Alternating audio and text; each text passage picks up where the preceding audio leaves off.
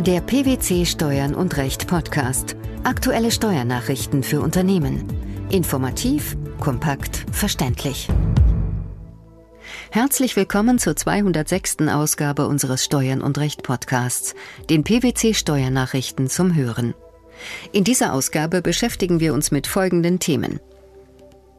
Stufenweise statt absolute Ermittlung der zumutbaren Eigenbelastung. Finanzverwaltung, koordinierte Betriebsprüfungen mit ausländischen Steuerbehörden. Besteuerung eines geerbten Pflichtteilsanspruchs. Aufgrund eines Urteils des Bundesfinanzhofs besteht für Steuerpflichtige fortan die Möglichkeit, außergewöhnliche Belastungen, wie beispielsweise Krankheitskosten, weitergehend als bisher steuerlich geltend zu machen. Der Grund ist eine gestufte Ermittlung der zumutbaren Eigenbelastung. Wie erfolgt sie? Als außergewöhnliche Belastung können Aufwendungen nur insoweit abgezogen werden, als sie die zumutbare Eigenbelastung übersteigen.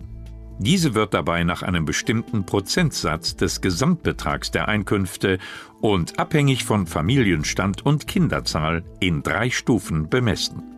Bis 15.340 Euro, bis 51.130 Euro und über 51.130 Euro. Bei zusammenveranlagten Ehegatten mit einem oder zwei Kindern beträgt der Prozentsatz zum Beispiel 2% bei Stufe 1, 3% bei Stufe 2 und 4% bei Stufe 3. Was ist nun die entscheidende Änderung? Nach dem Urteil des Bundesfinanzhofs wird jetzt nur noch der Teil des Gesamtbetrags der Einkünfte mit dem jeweils höheren Prozentsatz belastet, der den im Gesetz genannten Stufengrenzbetrag übersteigt.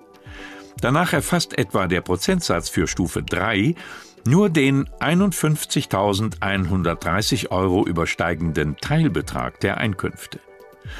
Bislang gingen Finanzverwaltung und stillschweigend auch die Rechtsprechung davon aus, dass sich die Höhe der zumutbaren Belastung einheitlich nach dem höheren Prozentsatz richtet, sobald der Gesamtbetrag der Einkünfte eine der im Einkommensteuergesetz genannten Grenzen überschreitet. Wie war die Sachlage im entschiedenen Fall? Im Streitfall hatte der Kläger zusammen mit seiner Ehefrau in der gemeinsamen Einkommensteuererklärung Krankheitskosten in Höhe von 4.148 Euro als außergewöhnliche Belastungen erklärt. Da der Gesamtbetrag der Einkünfte des Ehepaars über 51.130 Euro lag, berechnete das Finanzamt die zumutbare Belastung unter Anwendung des in der Situation des Klägers höchstmöglichen Prozentsatzes von 4 Prozent. Die Krankheitskosten der Eheleute wirkten sich nach dem Abzug der zumutbaren Belastung nur noch mit 2069 Euro steuermindernd aus. Der Bundesfinanzhof entschied nun zugunsten der Kläger. Wie wurde das Urteil begründet? Maßgebend für die Entscheidung des Bundesfinanzhofs war insbesondere der Wortlaut des Paragraphen 33 Absatz 3 Satz 1 Einkommensteuergesetz, der für die Frage der Anwendung eines bestimmten Prozentsatzes gerade nicht auf den gesamten Gesamtbetrag der Einkünfte abstellt, sowie die Vermeidung von Härten, die bei der Berechnung durch die Finanzverwaltung entstehen konnten, wenn eine vorgesehene Stufe nur geringfügig überschritten wurde. Wie ist das zu verstehen? Will heißen, mit steigendem Gesamtbetrag der Einkünfte wird den Steuerpflichtigen zwar zugemutet, einen höheren Prozentsatz ihrer Einkünfte für zwangsläufige und außergewöhnliche Privataufwendungen einzusetzen.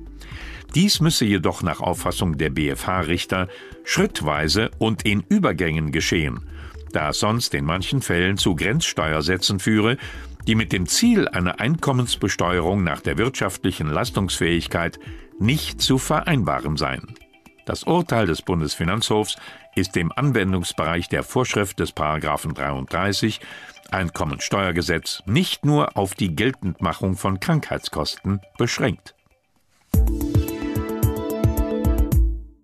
Am 6. Januar 2017 hat das Bundesfinanzministerium ein Anwendungsschreiben über koordinierte steuerliche Außenprüfungen mit Steuerverwaltungen anderer Staaten und Gebiete an die obersten Finanzbehörden der Länder und an das Bundeszentralamt für Steuern übersandt.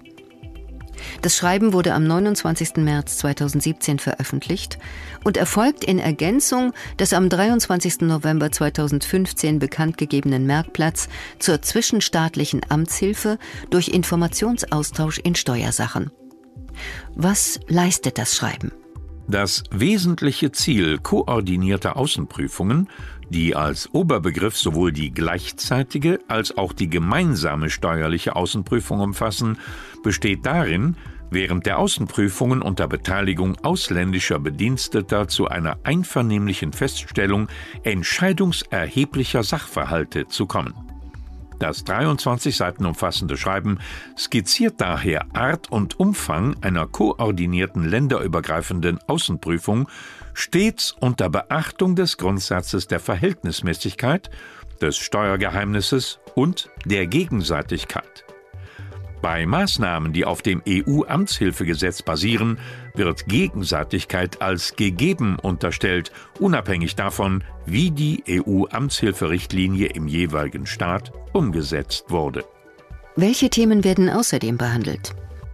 Im Rahmen der zwischenstaatlichen Amtshilfe können neben dem Informationsaustausch auf Ersuchen, dem spontanen und automatischen Informationsaustausch auch koordinierte bi- und multilaterale steuerliche Außenprüfungen durchgeführt werden. Hierzu zählen, wie erwähnt, sowohl Simultanprüfungen als auch gemeinsame steuerliche Außenprüfungen, die eine besondere Form koordinierter Außenprüfungen darstellen.